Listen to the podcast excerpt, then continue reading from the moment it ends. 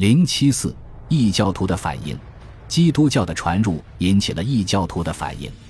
阿里写道：“阿尔廷的决定伴随着特定的例外，其中包括允许私下向异教神祭祀。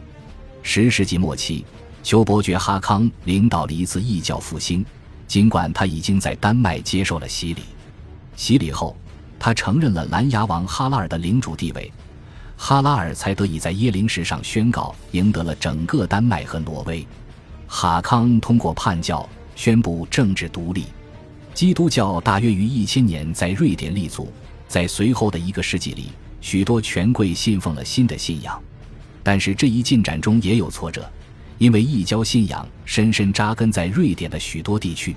一般来说，年轻的基督教会在较长一段时期内都比较弱小。不得不谨慎地开展工作。大约一千一百二十年，出身盎格鲁撒克逊的一位欧登塞教士埃尔诺斯，围绕圣克努特的生平撰写了一部丹麦史书。在前言中，他评论了斯堪的纳维亚其他地区的宗教。斯维尔人和哥塔尔人似乎只有在事情如他们所愿及拥有好运时才信奉基督教信仰。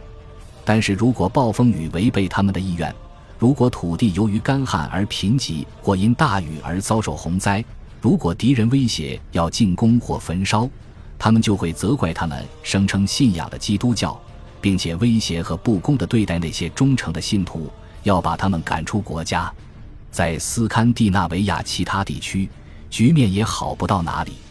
教皇格里高利七世在写给丹麦国王哈拉尔三世的信中，不得不告诫他要保护可怜的寡妇。孤儿和教士，在一千零八十年的一封信中，教皇对丹麦人因无常的天气、暴风雨造成的毁坏和各种身体疾病而责怪神职人员提出严厉批评。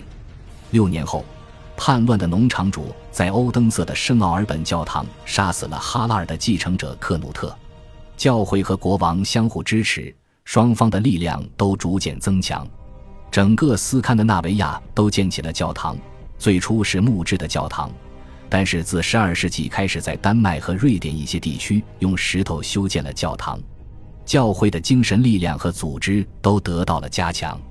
从政治角度来看，教会与王室政权的新联盟最明显的表现就是一千一百零三年或一千一百零四年时，在当时还属于丹麦的隆德设立了大主教区。